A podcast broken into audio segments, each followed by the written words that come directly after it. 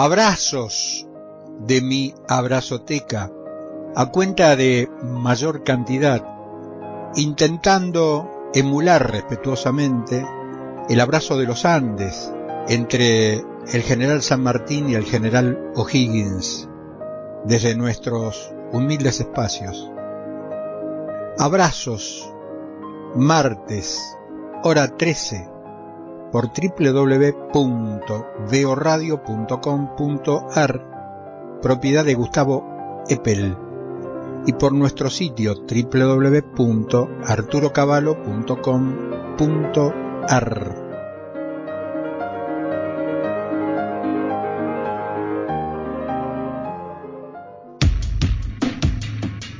Abrazos mañana, tarde y noche, todo el tiempo, intentando emular el abrazo de los Andes, el del general San Martín y O'Higgins.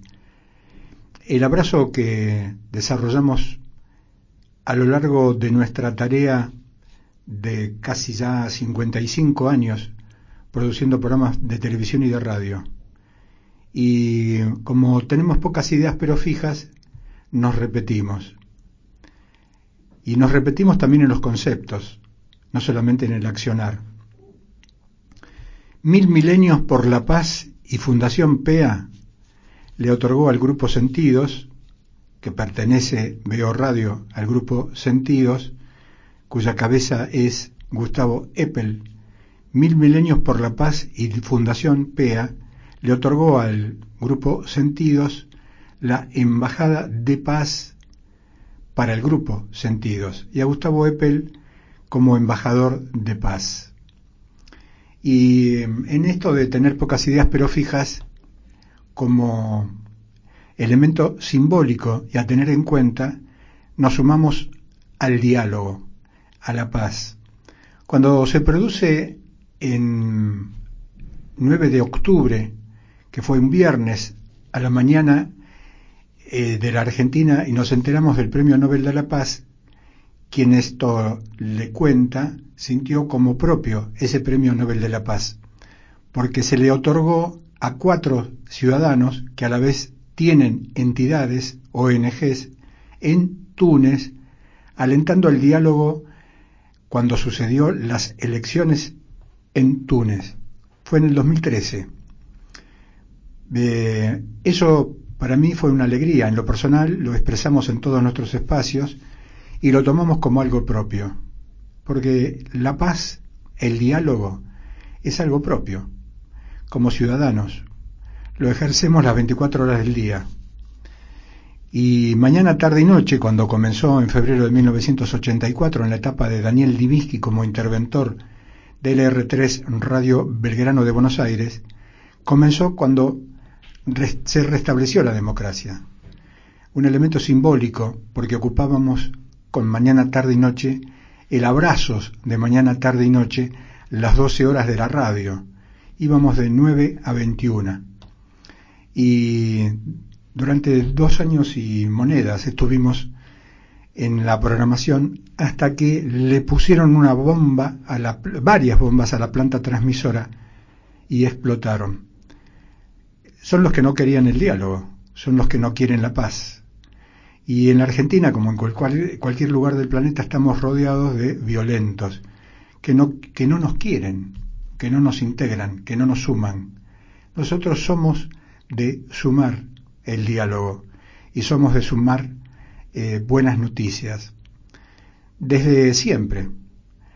Eh, marco la etapa de febrero de 1984 porque fue un elemento a tener en cuenta.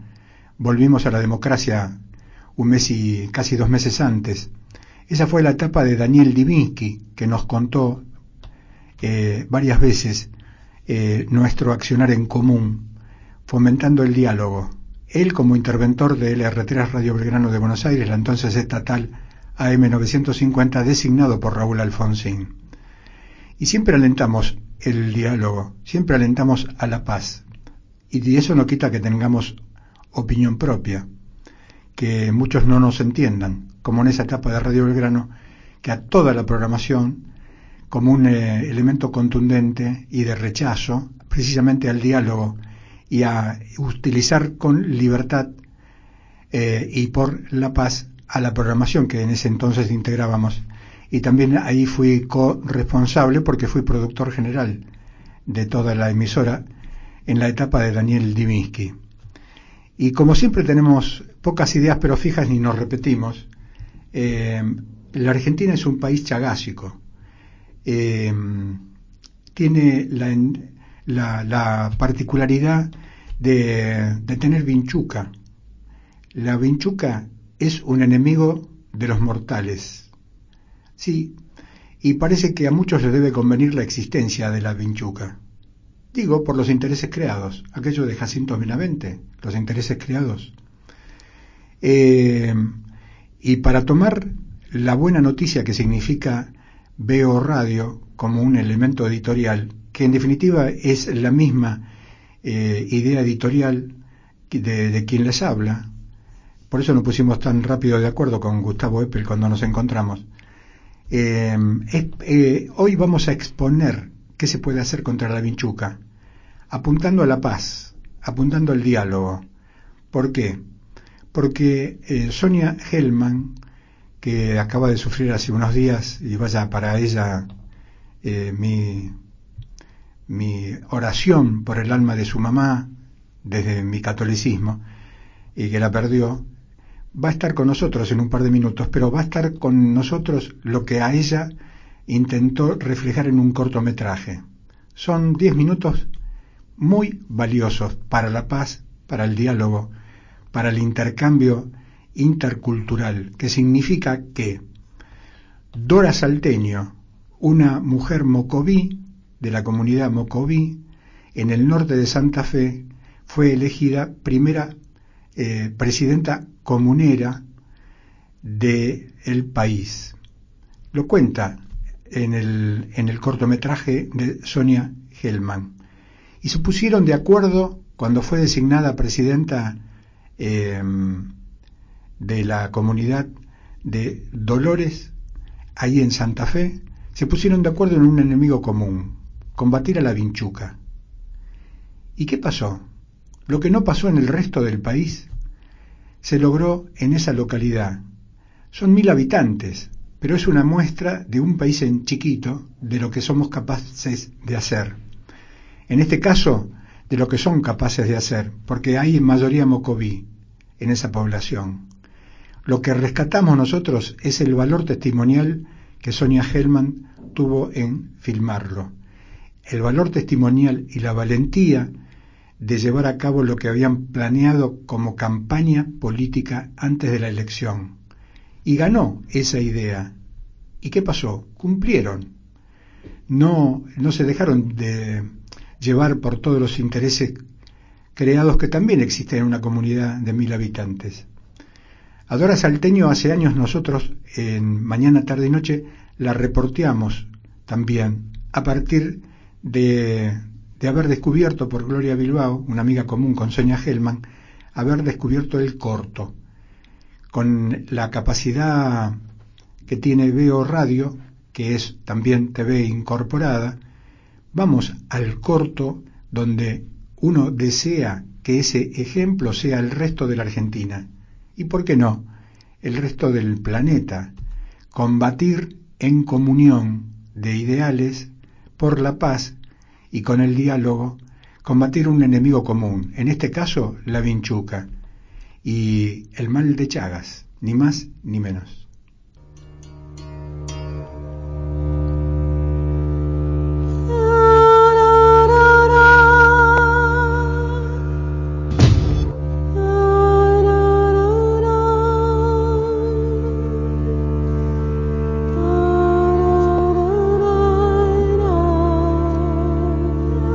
Salteño de la comunidad Mocoví. Ingresé como presidente de comuna de Colonia Dolores. La idea que me llevó a esto fue tratar de... Esta mujer, representante de los pueblos originarios, es la protagonista de nuestra historia.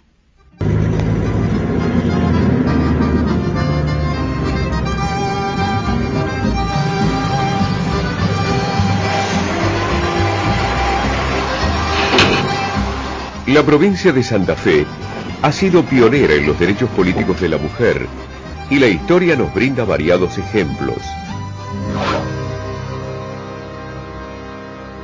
Con un solo antecedente, acaecido en San Juan al finalizar los años 20, las damas santafesinas llegan a las urnas en 1934.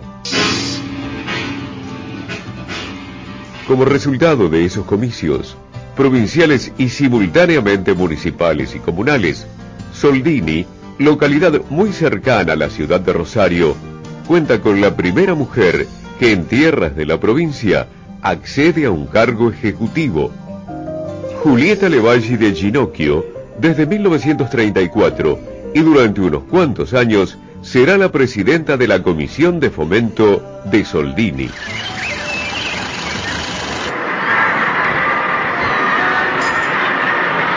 Hacia 1952, el rol femenino se fortalece cuando ocho diputadas y una senadora, representantes de Santa Fe, arriban al Congreso Nacional.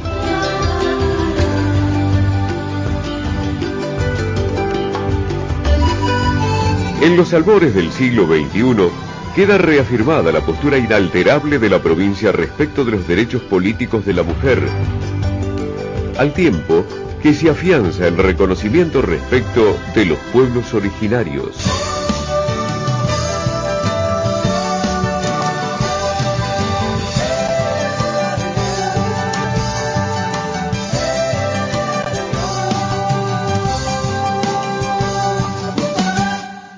Yo soy Dora Teresa Salteño, descendiente del cacique Mariano Salteño de la comunidad Mocoví de Colonia Dolores. Tengo 47 años. Desde fines de 2001 eh, ingresé como presidente de comuna de acá de la comunidad hasta fines del 2009. La idea que me llevó a esto fue que la mujer logre una participación plena también en lo, que es las decisiones de una comunidad, integrarme a la, otra cultura, desde las dos miradas, eh, tratar de, buscar nuevos horizontes, nuevas metas para la comunidad, integrando siempre las, dos partes, que es muy importante eh, para toda la, nuestra nación mocoví y nuestra nación argentina. 160 kilómetros al norte de la ciudad de Santa Fe, está Colonia Dolores. Para llegar, es preciso recorrer vastas extensiones de campo. Tierras donde vivían los pueblos originarios.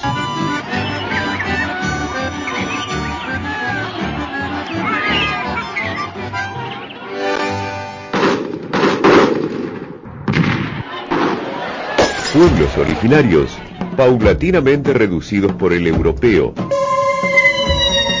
entre otros, la comunidad Mocoví, que representa en la actualidad el 90% de la población de la colonia. A raíz de ello, Colonia Dolores fue distinguida en 1994 como primer municipio mocoví de la República Argentina. Hoy cuenta con algo más de 600 habitantes, en su mayoría jóvenes, y entre 2001 y 2009, Dora Salteño presidió la comuna. La primera mujer perteneciente a los pueblos originarios en un cargo ejecutivo. Y orgullosa de rescatar y de difundir las tradiciones mocovíes. Para nosotros lo cultural es muy importante, ya que estuvo por varios tiempos nuestra cultura dormida. Ahora eh, surgió como un despertar para tratar de rescatar y valorar lo que fueron nuestros ancestros, lo que nos enseñaron, lo que nos dejaron. Eso es lo que nosotros tratamos de difundir y rescatar. Bueno, yo me llamo Alfredo Salteño, tengo 73 años. Yo soy nativo de acá, de Colonia Dolores, soy parte de esta comunidad de Mariano Salteño. El destino quiso que yo me quedara aquí y también me integré en la lucha por los derechos del indígena, ¿no?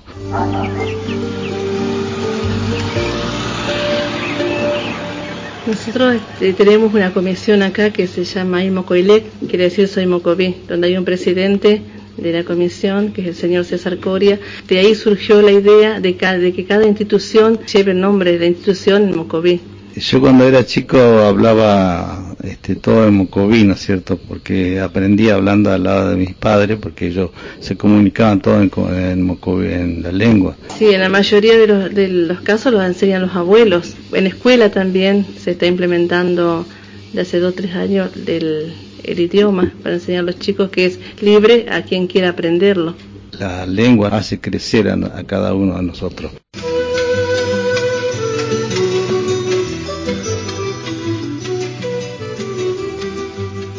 Por internet que habían hecho acá un preencuentro de mujeres de pueblos Sí. originarios, Sí. que estaban las fotos por internet y todo. En el año 2009 se hizo el encuentro de mujeres de pueblos originarios, la precumbre de mujeres originarias, donde participaron distintos pueblos aborígenes de la, de, de la de Argentina, no únicamente de la provincia de Santa Fe, sino de Argentina. Eh, Estaba yo en la comuna cuando lo organizamos, se hizo un encuentro donde estuvieron participando 200 mujeres de, toda de, de toda la de todo el país porque hay distintos lugares de Neuquén, por ejemplo, de Salta, de, de Mendoza, de Formosa, de Chaco. Hicieron conclusiones de participación de la mujer de distintos aspectos eh, culturales, políticos, y esas conclusiones se llevaron a Puno, Perú.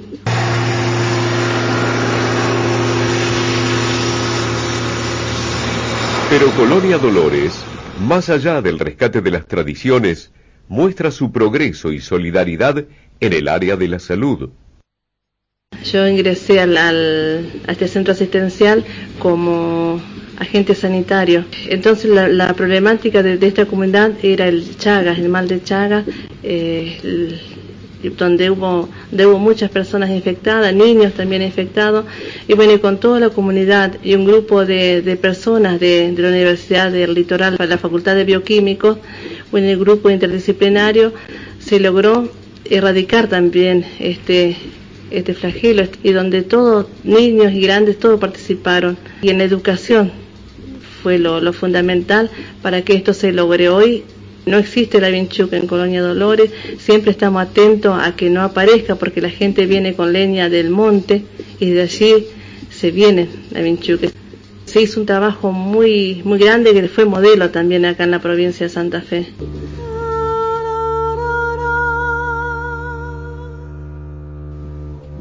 Historia de los derechos políticos de la mujer. Historia de los derechos políticos de los pueblos originarios. Me considero un originario y no quiero ser otra cosa.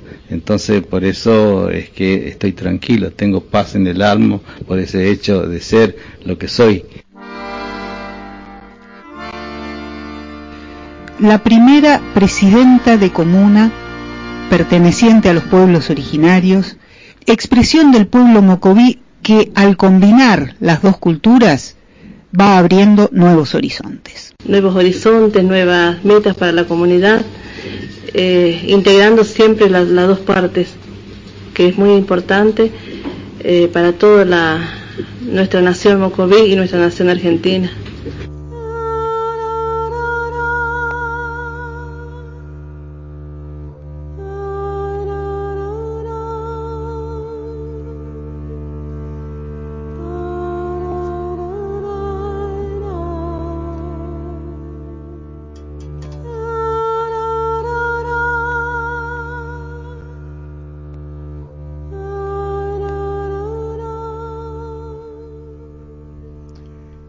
Abrazos mañana, tarde y noche. Abrazos mañana, tarde y noche con los chagásicos, con esos desheredados del sistema, con aquellos que no se los tiene en cuenta, ni antes ni después. En una Argentina donde no tenemos cifras oficiales de nada, no sabemos qué cantidad de chagásicos existen. Pero el ejemplo es el que nos guía la realidad. Dora Salteño, a través de la inquietud ciudadana de Sonia Hellman, nos lo demostró. Seguimos en unos 30 segundos con abrazos mañana, tarde y noche. Espacio de publicidad. Del 5 al 16 de octubre se abre la primera etapa de inscripción para el ciclo lectivo 2016 de las escuelas públicas de la ciudad. Podés preinscribir a tus hijos a jardín de infantes, primer grado de primaria y primer año de secundaria. Además, se abre la inscripción para las carreras de nivel terciario. Encontrá más información y anotate en buenosaires.gov.ar barra inscripción escolar, acercándote en persona a cualquier escuela pública de la ciudad o llamando al 0800 444 2400. Buenos Aires Ciudad, en todo estás vos. Como elijo alimentarme en lugar de comer, desde hace 5 años incorporé un diente de ajo negro, Curo Niniku, por día en ayunas. El ajo negro Curo Niniku es orgánico, cultivado en Mendoza y procesado en las plantaciones de japoneses en la colonia de los Andes de Mendoza. Tiene un proceso de cocción y fermentación que da como resultado un ajo negro que tiene 10 veces más aminoácidos, lo que lo hace más rico y dulce como una ciruela seca. Aumenta 10 veces la alicina, que es el elemento que nos protege de las bacterias y virus. Es 10 veces más energético y tiene solamente un 3% del olor del ajo común. Para consultas y ventas, 011 4682 4371 y el correo electrónico ajonegroconsultas.hotmail.com. Desde hace cinco años hacemos coincidencias, el programa de Enrique Llamas de Madariaga y Denise Pesana, desde las 9 hasta las 11, hora argentina, por la FM Millennium de Punta del Este y por Radio Colonia de Uruguay.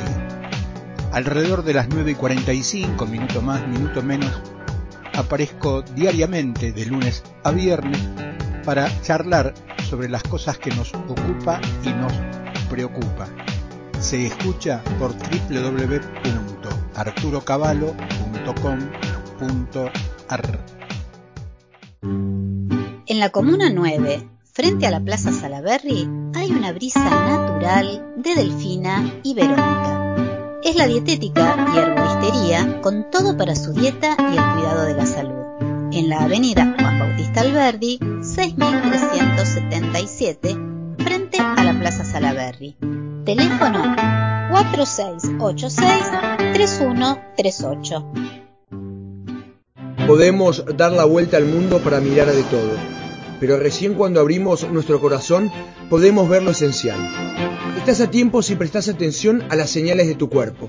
Si observas en tus manos o pies dedos blancos o azules, informate sobre una posible esclerodermia. Para más información, entra a www.esclerodermia.org.ar. La esperanza de un buen servicio en remis está en una agencia habilitada, Remises Esperanza, en Patrón 6361, en la Comuna 9, 0800 444 0807 4642 2222 y 46430303. Atención empresas y mini Fin de espacio publicitario. Abrazos, mañana, tarde y noche. Abrazos, intentando emular el abrazo de O'Higgins y San Martín, de San Martín y O'Higgins, con los chagásicos y sus familias, porque es una enfermedad como tantas que lo sufre no solamente el chagásico, sino su entorno familiar, porque tiene que cambiar su hábito, tiene que cambiar de vida. El cambio de vida creo que tiene que alertarnos para poner todo lo que se pueda en combatirlo al mal de Chagas. Sonia Gelman, soy Arturo Cavallo, ¿cómo te va? Hola. Sonia Gelman. Sonia Gelman. Sonia Gelman. Hola. Sonia Gelman, soy Arturo Cavallo. Sonia Gelman. Sonia Gelman es la directora, la autora del corto que acabamos de ver y estamos tratando de comunicarnos con Sonia Hellman en Rosario. Sonia, ¿nos escuchás? Vía Skype estamos haciendo este intento. Eh, eh, Sonia Hellman tuvo la virtud y el hallazgo de producción de lo que acabamos de ver y en todo caso si usted no lo vio por video como esto también es radio de escucharlo ahora sí ahora sí Sonia Hellman ¿cómo te va Sonia? Eh, bien un segundito que pongo en silencio hola Sonia Hellman sí ahora ahora escucho ahora escucho ¿cómo te va? ¿me escuchan? ¿me escuchás? Yo, yo ahora escucho bien. ¿Ustedes me escuchan? Perfecto, Sonia, ¿cómo te va? Bien, bien, bien, bien. Ya Eh, saludé al comienzo del programa mi, mis ansias de transmitirte fortaleza por lo que perdiste y sabemos los que perdimos a nuestras madres lo que significa lo que pasó con la tuya. Eh, así es, así es. Este, es algo muy bravo. Eh, la madre de uno tenga 30 años o tenga 85 cuando se va, es, es muy bravo. Y aprovecho eh, este momento para comentar de mi experiencia a cualquiera que esté escuchando, frenar la automedicación. Eh, la gente grande ve por televisión que tal medicamento le quita el dolor y ese, eh, eso no está demasiado regulado y quitar el dolor puede implicar después tener una hemorragia digestiva y una internación y una operación muy brava. Eh, los medicamentos no son caramelos, no tienen segunda, eh, no es que no tengan efectos secundarios. Hago este paréntesis para que mi experiencia muy triste le sirva a cualquier persona que eh, cuando dice ante cualquier duda consulte a su médico, es verdad. Ante cualquier duda tienen que consultar a su médico. Ante cualquier duda tienen que leer la letra chica de los antigripales que dicen que los diabéticos no deben tomarlo y los chicos menores de 12 años tampoco. Pero bueno, te, eh, Y además lo decís con tu experiencia humana, pero también tu tarea profesional. Decila cuál es. Eh, yo, además de licenciada en Bellas Artes y realizadora audiovisual, soy bioquímica, soy bioquímica en ejercicio, soy titular de un laboratorio e integro la comisión directiva del Colegio de Bioquímicos. De Rosario. de Rosario, de Rosario, provincia de Santa Fe, son eh, segunda circunscripción, la parte sur de la provincia de Santa Fe, esta querida provincia que este tanto estamos luchando para sacar adelante.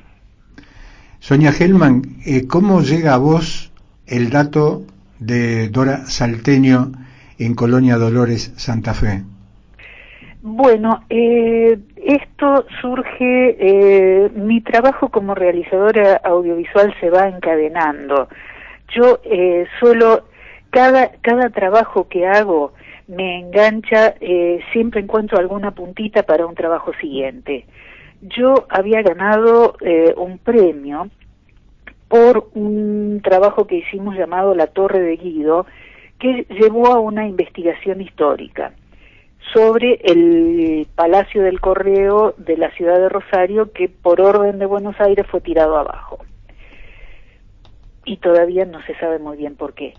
A raíz de eso descubrimos, en la investigación histórica que hicimos, descubrimos que en la provincia de Santa Fe había habido voto femenino en la década del 30, cosa que está absolutamente ignorado en los libros de historia. Y a raíz de eh, otro trabajo que hicimos que se llamó Señora, ¿puede usted votar?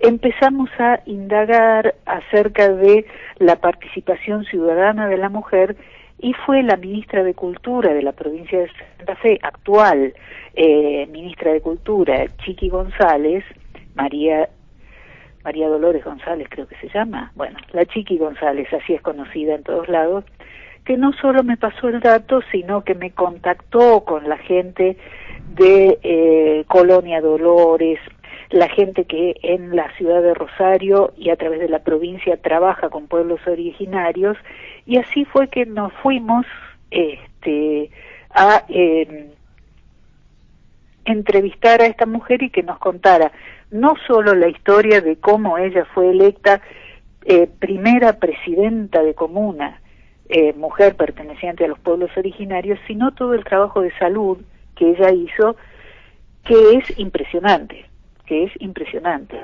Eh, no solo erradicar la vinchuca de su pueblo, sino también cómo en un pueblo que es muy chico, eh, seguir médicamente a cada uno de los habitantes, enseñarles a prevenir, por ejemplo, la diabetes, que entre ellos es endémica, cuidar la comida, cuidar la higiene, cuidar las vacunas. Es verdaderamente lo que debería hacer todo gobernante cambiando la escala. Maravilloso. La historia que narras en el corto me parece maravilloso. Eh, me interesa aportar un dato que pasa por lo personal. Esto también vale para el oyente de Abrazos mañana, tarde y noche, y no solamente para Sonia Hellman. Eh, en el comienzo de la democracia yo fui productor general de los cuatro noticieros de Canal 7 en ATC, en la etapa de Raúl Alfonsín como presidente. La gerencia del noticiero de Canal 7 ATC estaba a cargo de Jorge Neder, su subgerente mm, de noticiero era es Julio Fernández Cortés, digo era porque Jorge Neder murió. Y mm, en, el, en las ideas ejes que nos propusimos desarrollar, teniendo en cuenta el canal federal que siempre fue, aunque por ahí muchos se engañan y piensan que es federal hoy en serio, resulta de que no, que tiene que pasar por los cables, pero eso es otro tema. Y en vez de mandar un equipo periodístico, eh, fui personalmente a Ñatuya con el equipo técnico. Pero no lo digo como héroe, lo digo como experiencia humana, porque en definitiva somos ciudadanos las 24 horas del día, algunos, como en mi caso, con participación en los medios de difusión. Yo no tenía ni noticias físicas de cómo era Añatuya, más allá de algún tipo de averiguación mínima que me preocupé antes de llegar a Añatuya. Y en ese entonces, estoy hablando año 85, eh, las calles que estaban y que figuraban en mi papel como asfaltada estaban de tierra. Para poner un ejemplo, tuvimos, que, tuvimos que acudir a Cáritas para tener una evaluación real de lo que pasaba en Añatuya, Santiago del Estero. ¿Por qué? Por ejemplo, para tener idea de qué calles figuraban como asfaltada y seguían siendo de tierra. Otro detalle que me llamó la atención cuando llegamos es que barriendo el dial eh, se escuchaba una radio eh, de música country, una FM.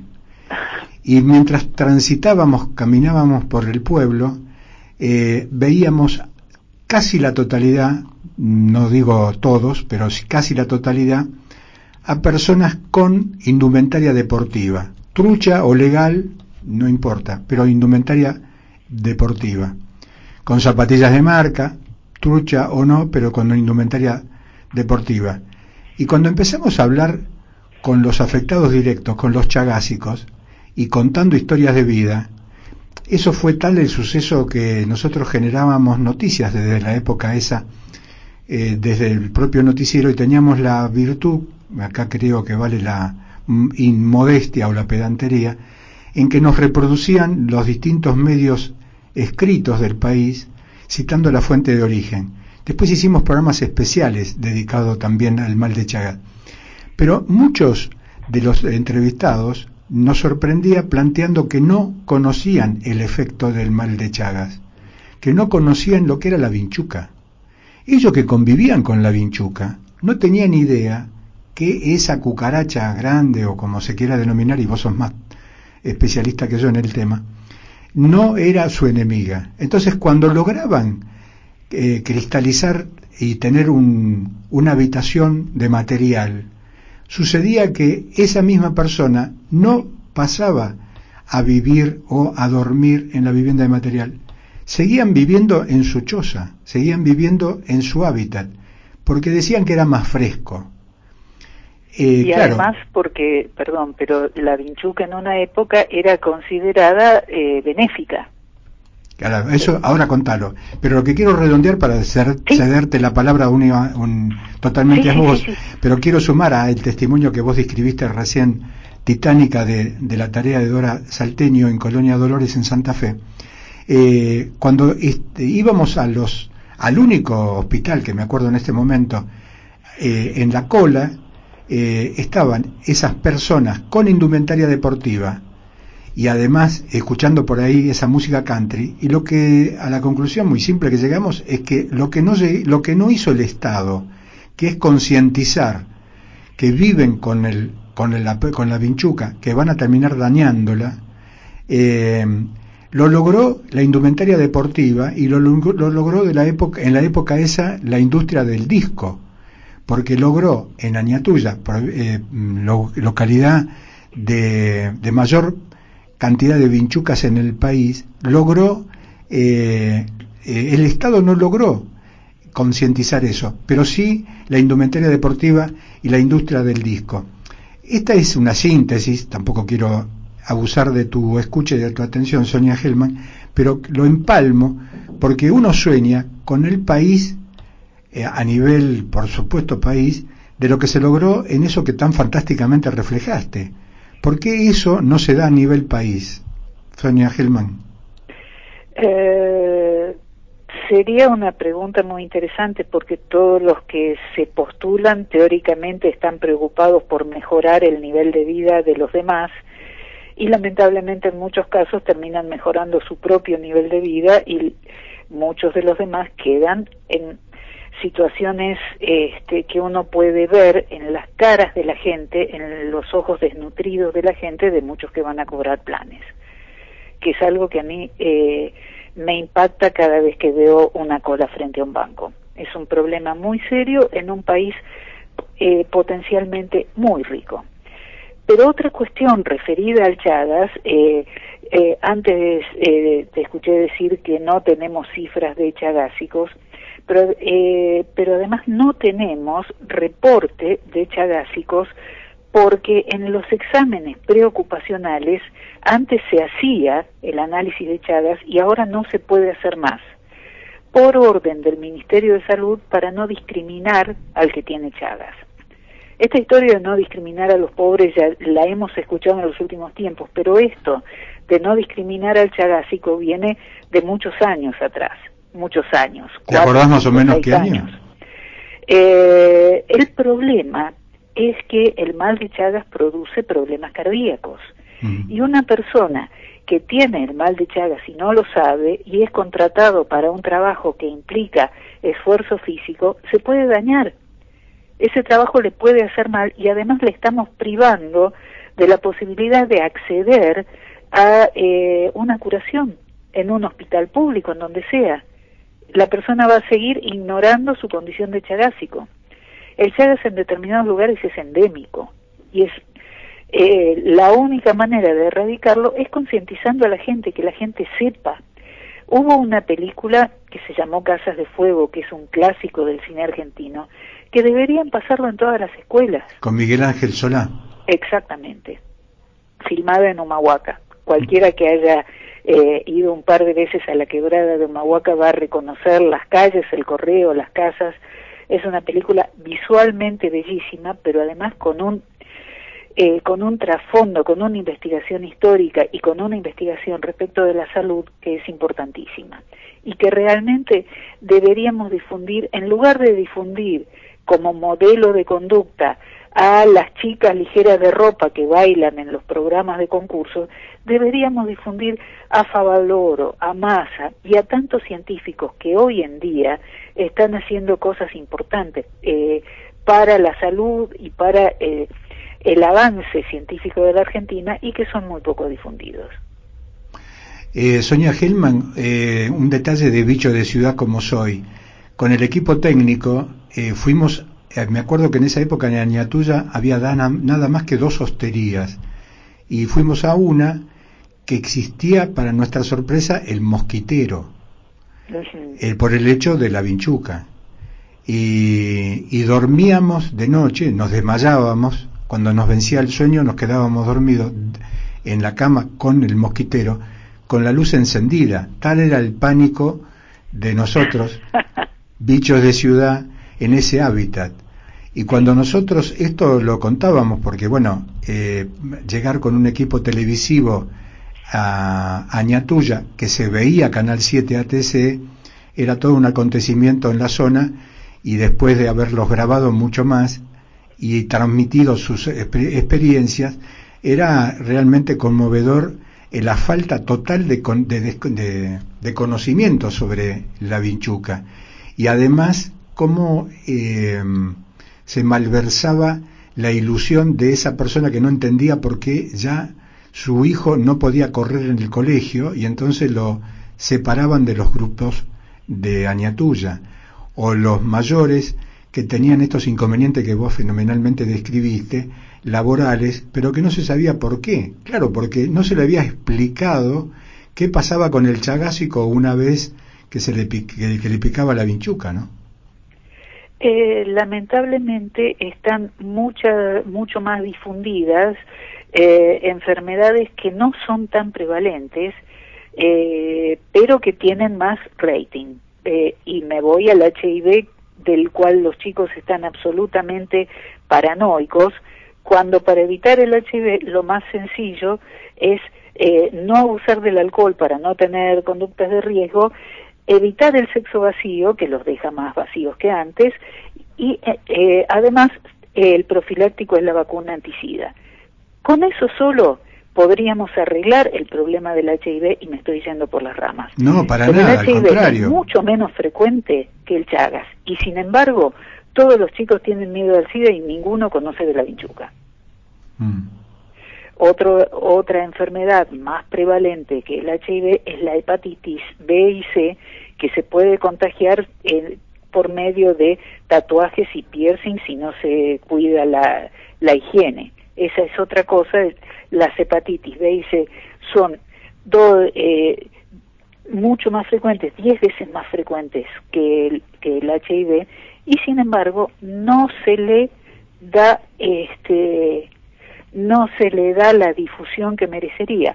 Y eh, el, la mayor causal de muerte que tiene la gente joven hoy en día, que es el alcohol, la droga y la anorexia, no se le presta atención en lo más mínimo.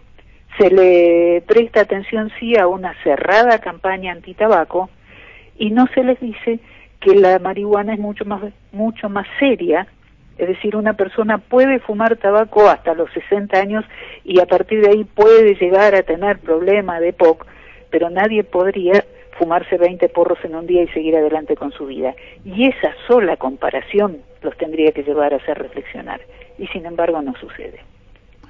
Sonia Gelman, eh, públicamente te tengo que agradecer que en su momento haya podido obtener los teléfonos de la familia de Dora Salteño y a su papá que vos mostrás en el corte, en el corto, y nosotros ya lo sacamos en mañana, tarde y noche con, con audio. Y así que también te lo quería recordar esto porque como tenemos pocas ideas pero fijas, nos repetimos. Eh, Sonia Gelman, eh, cuando hablaste con Dora Salteño, ¿qué te transmitió ella, más allá de lo que hemos visto? Eh, más allá de lo que hemos visto, hubo un par de historias que por razones de edición, cuando uno hace un corto necesita tener una idea y un hilo conductor para no dispersar y para que el, el corto sea, sea interesante, tenga tenga fuerza, uno no puede contar 20 historias. Eh, pero como dije, por un lado el tema de salud, por otro lado la escuela bilingüe que enseña mocoví y enseña castellano, por otro lado eh, la reunión de mujeres aborígenes, en donde ella también originarios, ahora se dice, eh, hay que hablar con los eufemismos que corresponden, este, y por otro lado, un caso eh, muy curioso de dos chiquitas que habían sido adoptadas por una pareja de Buenos Aires. Yo no recuerdo ahora muy bien cómo era la cuestión, que la familia no las había dado en adopción y una jueza había considerado que las chicas podían estar en riesgo de eh, maltrato por parte de algún familiar y Dora Salteño se fue hasta Buenos Aires a reclamar porque eh, había una pareja de Buenos Aires que a lo mejor con toda la buena voluntad del mundo, había adoptado dos nenitas que estaban absolutamente fuera de su hábitat, que tenían familia, que tenían el afecto de su familia y que no, no habían sido dadas, sino que una jueza las había dado en tenencia. Y esta mujer Dora Salteño luchó para traerlas otra vez a la comunidad y así lo consiguió. Y la de su padre, la actitud de su padre, que tenía también una actitud eh, típica de los, de los mayores, eh, en un pueblo donde se respeta a los mayores, a la población en general de los pueblos originarios, pero específicamente en esa comunidad, según me acuerdo que nos contó don Alfredo, el papá de Dora.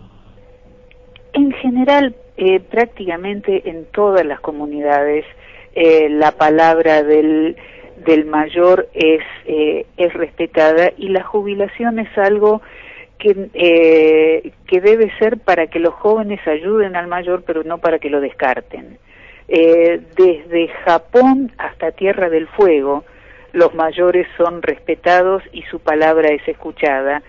Y los relatos del abuelo son algo para ser prestado atención y a su vez pasarlo a los nietos cuando uno los tenga.